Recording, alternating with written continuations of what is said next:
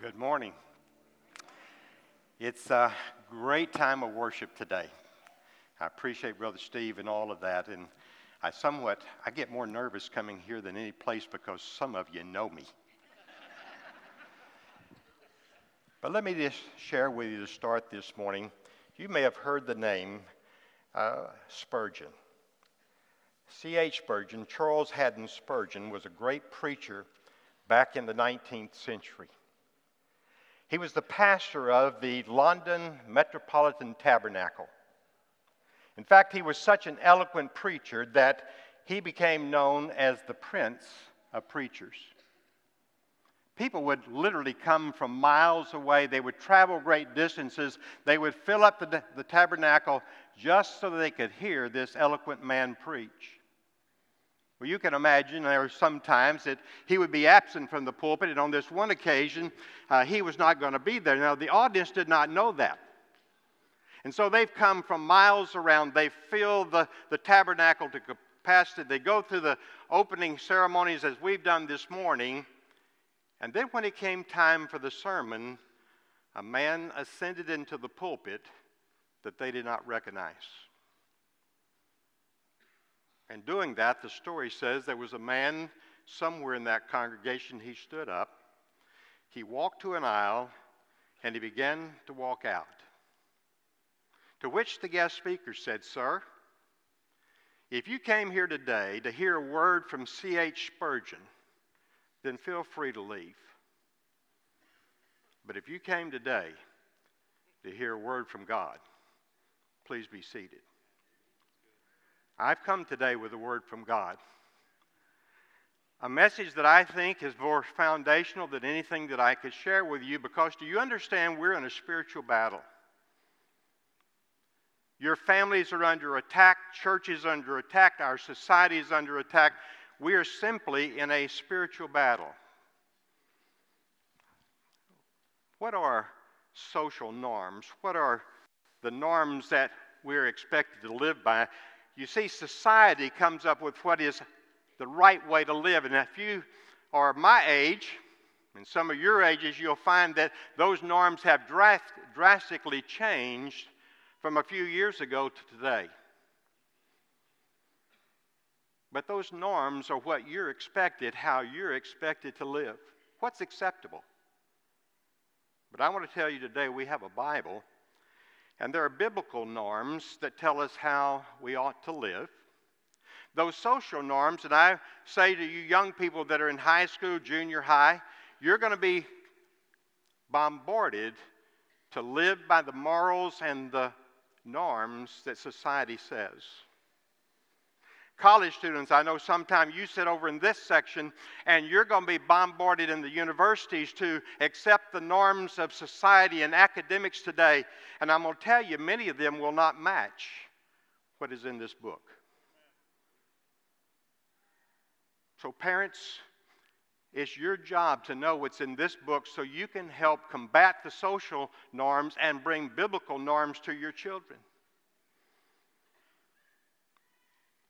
If I were to stand in a public place today, because do you understand to take those kinds of stands is going to take courage in the future? If I were to stand in a public place in this town and I began to preach out of John 14, 6 and said that Jesus said, I'm the way, the truth, and the life, no man comes to the Father but by me, I would be considered intolerant. Because you would say, well, there's many ways to heaven. What about the Muslim? What about the other religions? They say there's another way. So if I stand on God's truth, I'm going to be called intolerant. If I turn to Romans chapter 1 and I began to preach out of chapter 1 and it talks about the relation of men to men and women to women and how that's an abomination to God, I would be accused of hate speech. That I'm intolerant. If I were to go to Hebrews chapter 13, verse 4, where it talks about marriage and the marriage bed being undefiled and talks about fornication and, and adultery, I would be said I'm out of step. Don't you understand? Everybody today is doing that. That's how life is, that's how we live. And so it's going to take courage. In the 17th chapter of Acts, we find that Paul is on his second missionary journey, and there's a little statement in there, just a couple of verses, chapter 17, verse 10 and 11. It talks about the Bereans. And I want to challenge you today would you make a commitment that you're going to follow the example of the Bereans? For if I understand this, Paul on his second missionary journey, he's come and seen the heavenly vision. He's gone to Macedonia into Europe. He's gone to Philippi where he was beaten, imprisoned, set free, goes to Thessalonica where he preaches three Sabbaths in the synagogue. And then, after opposition there, he comes to Berea. And this is what it said. Then the brethren immediately sent Paul and Silas away by night to Berea. When they arrived, they went into the synagogue of the Jews. These, the Bereans, were more fair minded than those in Thessalonica, in that they received the word with all readiness and searched the scriptures daily to find out whether these things were so. I'm going to tell you something that's not overly profound. Everyone that stood in this pulpit to preach in the past, the one preaching today, and the ones in the future are not inerrant. They're going to say something that's not cor- correct. I'm hoping that won't be true today, but it could be. But you have the responsibility because you have a Word of God that is inerrant. And so you have a responsibility to know what's in this book. I used to tell when I was pastoring, I, I said to the congregation one day when you stand before Christ and he's saying, Well, I noticed in life you did such and such, and you said, Well, Brother Harry said that was okay. That's not the right answer. You're responsible. Now, do you understand as a pastor or someone that shares the Word of God, Sunday school teachers, this applies to you? James says that we have a greater accountability. We need to be very careful what we share. We need to do the very best we can to make sure it's true. But ultimately, I'm responsible for what I believe. So I understand that there is this idea of truth. What is truth? As I look through society, I'll find, and through Scripture, you'll find that, that there are those that reject Scripture. They simply say it's an outdated book. It was a book written by men. It has no value today. There would be those that will revise Scripture. You see, when we go the way of society and we want society to guide our life, we will make this book say what matches society. And then there's some that will simply ignore it. I want to live the way I want to live. So I just ignore it. Well, that's not what the Bereans did. For I want you to notice something with me this morning is as we look at those little verses, and particularly verse 11. I want us to understand, he says there, and these were more fair minded than the Thessalonians. So, who were the Thessalonians? Thessalonians were that town. It was a, a seaport. It would be in a, a bustling community, a large community. And there was a synagogue there. So, Paul, there were a group of Jews.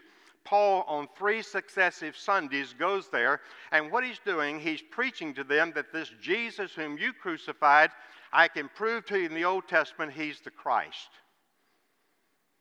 And some of them believed. But it said because of jealousy and envy, they began to rise up against Paul.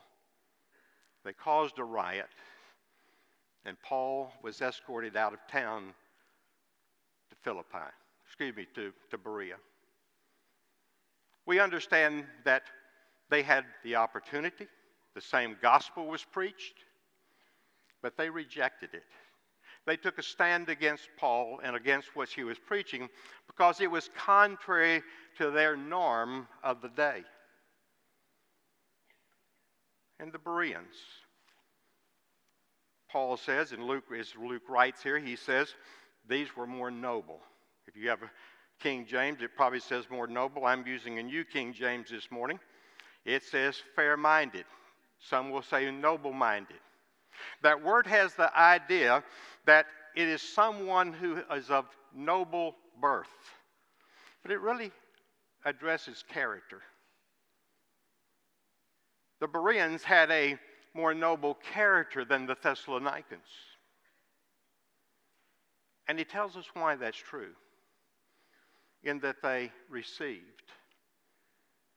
You see, this morning, my prayer, I've been praying for you. I didn't, don't know all of you. I didn't even know who was going to be here today, but I've been praying for you that the Spirit of God would move upon you in such a way that your heart would be open to receive what God has to say today. God's looking for receptive hearts. The Bereans had that. You can't get anything unless you're willing to receive it. And so Paul says, uh, excuse me, Luke says here that, that they, as many, they received what Paul had to say. They received what? They received the word. Now, Paul's preaching, he's teaching out of the Old Testament, he's taking the Old Testament. But when Paul came, they received that word. They had an open heart, an open mind. They wanted to know what Paul was saying. Now, do you understand they didn't know Paul? He had a reputation. In Thessalonica, it says, Then those that turn the world upside down have come here also. Paul had a reputation, but they don't know Paul. He's not the local rabbi. He's someone that's come into town. He's visited the, the synagogue. He begins to teach them the, the things out of the Old Testament. And so they received that. They had an open heart, an open mind, a fair mind. So, see, we need to have an open mind to God's Word. So, as, as Paul is preaching this, as he's teaching it, it said that they not only had it, they received the Word, but he tells us how they did that. They did that with eagerness. Now, can I, can I meddle a little bit this morning? How many of you, if the sermon gets to going long, you begin looking at your watch? I've noticed something in Baptist churches. There's a clock on the back for me to see, but there's not one on the front for you to see. but sometimes we box God in and we don't have the time. If it goes too long, we're going to miss lunch. We're going to not be able to do what we want to do. But the Bereans came with a zeal, with an eagerness. They wanted to hear what this man Paul had to say. So they were more noble than the Thessalonians. They received the word, they did so with eagerness. But then I want you to notice this They did it by searching the Word daily to see if those things were true. When I think about the Thessalonians and the difference in the Bereans, the Thessalonians had biases. Do you have biases? You see, sometimes we take our biases and we lay them over Scripture, and we interpret Scripture based on what we think. When I began teaching as an adjunct professor at Southwestern, my first assignment was in Darrington Penitentiary. Now, you talk about a captive audience. They have a bachelor's degree there. They get a degree in biblical studies. It's a four year program, it's a accredited degree. And I taught juniors and seniors, to start with a class of 40, about 160 in the classes. And I had them do something because I'm convinced this morning you cannot interpret Scripture correctly unless you deal with your biases. So they had an assignment. They write a paper being honest about what their biases were. I listed five possibilities, could be more. That's things like race, things like denomination, things like politics, and so they write that. It's not right or wrong, it's what you think. Well, I'm minding my own business at home, and I, I get an email from the director of the school there. He said, When you get a chance, can you call me? I called him, and he said, uh, There seems to be a problem. One of the students, when you asked him to write this paper, uh, he wrote one in such that there is a teaching assistant that's there. He's one of the inmates. He came into the office and said, We need to kick this gentleman out of the program. And I said, Well, tell me what he did. Well, in his paper, he said that the Bible was written by white people for white people. Well, see, I know who that person was. He was a Muslim. You couldn't limit them from being in the class because it's in a state institution. I, I knew who he was, and I, I knew he was an ex Marine. I knew why he was in there for murder, and I say to the director, sounds like he did exactly what I asked him to. Because you see, if you can't get past your biases, you can't interpret this correctly. So the Thessalonians had biases, the Bereans didn't. They opened their heart. They weren't prejudging, they weren't prejudicial towards what Paul was saying. They wanted to hear it with an honest heart. And then they took the scripture and they began to study daily to see if what Paul is saying is true. I would challenge you check out what I'm saying. This week, do the study. If I'm wrong, you tell me. I'm not afraid of that. So, what is Scripture? You remember when Pilate stands before Christ stands before Pilate. Really, the first was correct. Pilate standing before Christ. And in that inquisition, he comes with this question What is truth? And I want to tell you that's the ultimate question today. What is truth? It's not what you think, it's not what I think, it's not what we collectively get together and decide is truth, it's what God says is truth.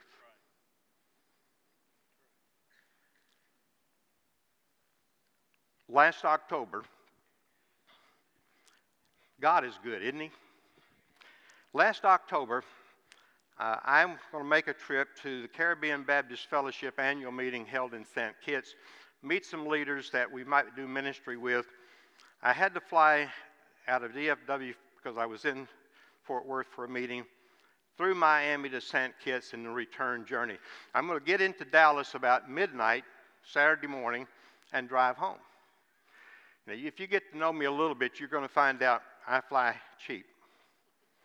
I fly those, uh, rest- uh, no restrictions, I mean, all restrictions.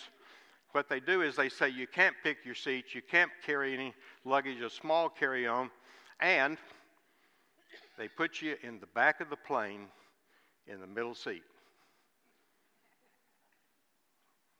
I think that middle seat's smaller than the rest of them. So I fly that way down there, and I'm getting to thinking, you know, uh, Aggies do get a little smart at times, and I'm getting to thinking, Lord, maybe I ought to pay just a little bit of money on that flight from Miami to Dallas and move to a window seat. I don't sleep on planes, but maybe I could do that. So I do that. Now, you keep that in mind because now I've changed seats on this plane. As I'm walking down the walkway to the plane, I'm standing outside the, the door, and a few people in front of me, there's an individual. I can't tell if it's a man or woman, boy or girl, has dreadlocks down its shoulders, tattoos all over his um, knuckles and hands.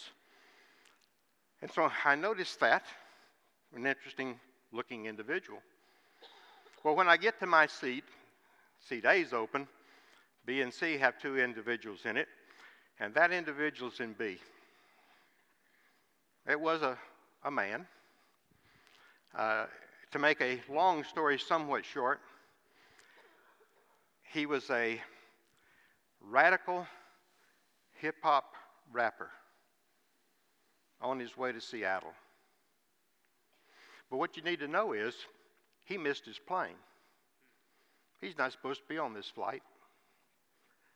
I've changed my seat. I'm not supposed to sit by him. And so, in that conversation, he, he begins to try to connect in some ways for whatever reason. And he finally, after he had been buying some beer for the guy next to him, I thought they were traveling together, they weren't. He finally looked over at me and said, You know, I should have offered to buy you a, a beer. I said, That's okay, I don't drink. You don't drink? No, sir. Have you ever drank? No, sir. He said, Are you a preacher? well, I said, I'm a retired one. He said, I thought I sent something when you came by. So that created an interest in him, and here's what he did. He said, I'm going to give you my number because I'm interested in truth. And I want you to randomly send me verses. Now, the first time I sent him some, he wasn't all that thrilled. But I continue to have dialogue with him. In fact, for some reason, God has connected us because about a week and a half ago, without me sending a text, he sends me one and says, I hope you're doing okay. By the way, I'm dropping an album March 1st. I'm not going to buy it.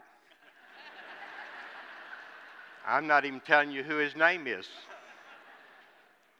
But somewhere on Instagram, there's a selfie between him and me because he took it. But God's put him in my life to share truth. So, what is Scripture? If you would look with me in 2 Timothy chapter 3, and I want you to notice something this morning. 2 chapter, uh, 2 Timothy chapter 3.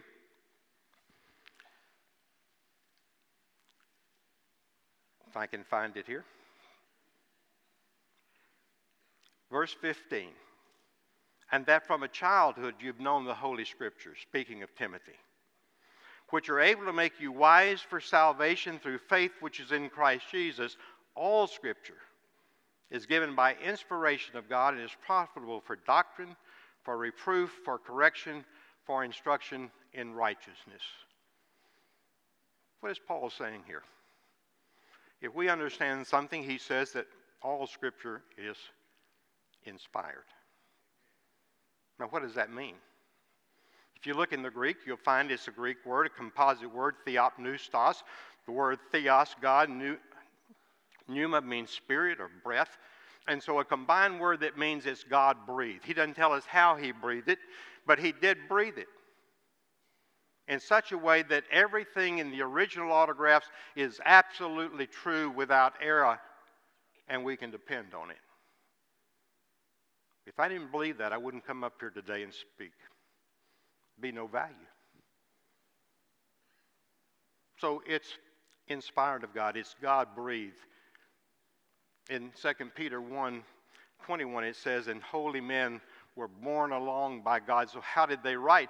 You see, when you read this thing, if you'll stop and say, God, I don't understand it all, but I know that you took this man, whether it was Paul or Peter or John or somebody in the Old Testament, and the Holy Spirit took him and he bore him along, carried him along, so that he wrote exactly what you wanted in this book. If you don't believe that, then you're going to let every social norm sway you. And then he said it's profitable, it's to our advantage. There's a benefit to it. There's a benefit for you and for me to read the scripture on a regular basis, to let it fill our life. I started in my mid to late 20s reading the scripture through every year and pretty much have done that. This year I thought I would do something different, and it was only going to be read five days a week, 260 days, and I did it for a month, and I said, Lord, this just doesn't feel right. I'm not reading at all. And so I started again. It's profitable what? For instruction. How are you going to know when social norms don't fit with biblical norms? You have to be instructed on what Scripture says. It's profitable for correction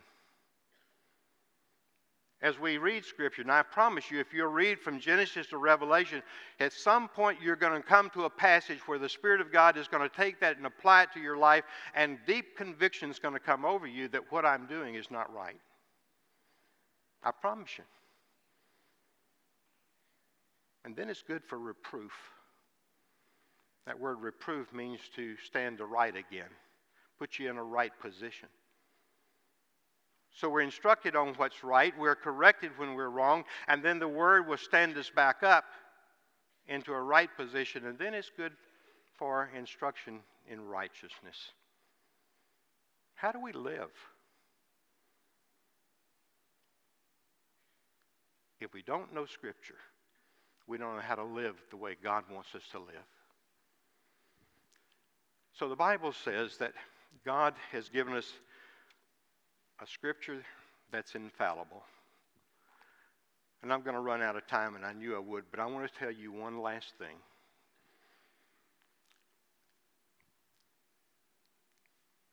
You have someone to guide you through this. It's called the Holy Spirit. 16th chapter of John.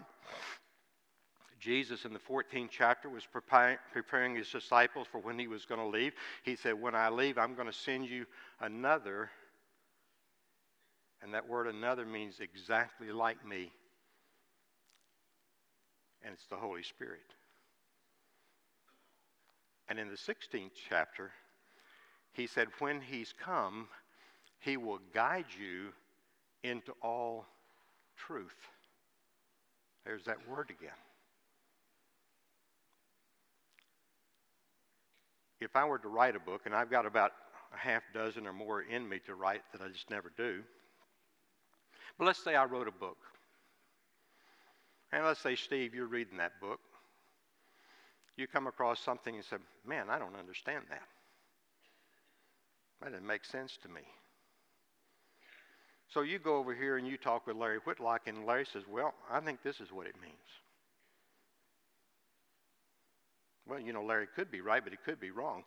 The best person to come and ask would be who? Come ask me. Now, the Holy Spirit wrote this book. And if he wrote it, who's the best person to ask what he meant when he wrote it? When you were saved, the Holy Spirit came and lived in you. And Paul said we're to be filled with the Spirit. When you're filled with the Spirit and take the Word of God, the Spirit of God will unlock the truths of it. He'll open your eyes to it.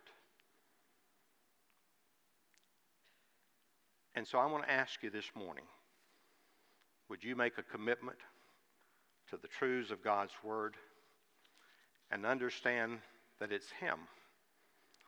Because you understand Scripture demands a choice. I'm going to ask you to bow your heads for a moment, and I'm going to ask you to consider some things. As you've noticed when you came in, we're going to observe the Lord's Supper today. And so, in a moment, I, when we have the invitation, I want you to consider that as a believer, if there's something in your life that's not correct, if you've done something that God would call sin and you've not confessed it, before you come and take of this table, you need to confess that. You may want to come to this altar and make it these steps and make it an altar and say, God, today I'm coming.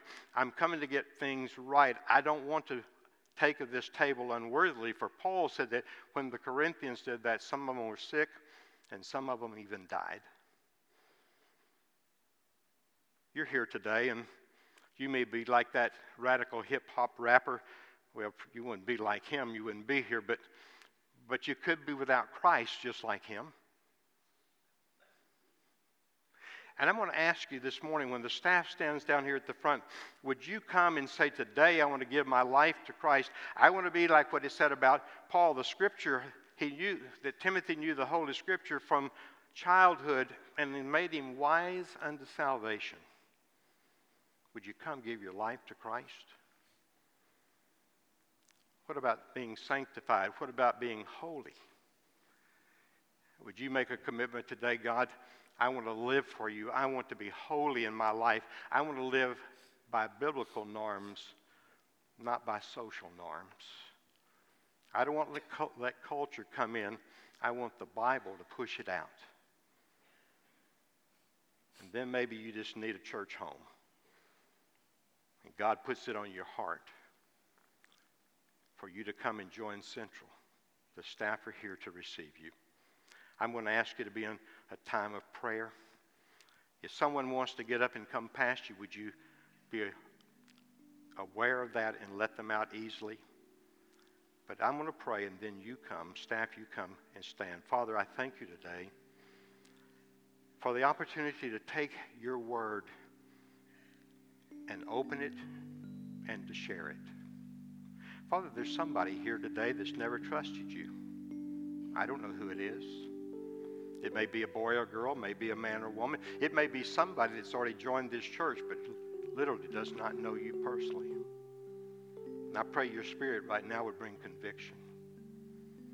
They would be drawn to you. They'd put aside pride and they would come. Father, I, I, pray that you might even flood this, these steps as an altar this morning as we come to say, God, today I want to be sanctified. I want to be holy. I want to live a life that's pleasing to you. Help us to put aside pride, and we come. Father, if there's somebody that needs to join the church today, you would cause them to come, even now. For we ask it in Christ's name. Amen. Would you come as God leads you this morning?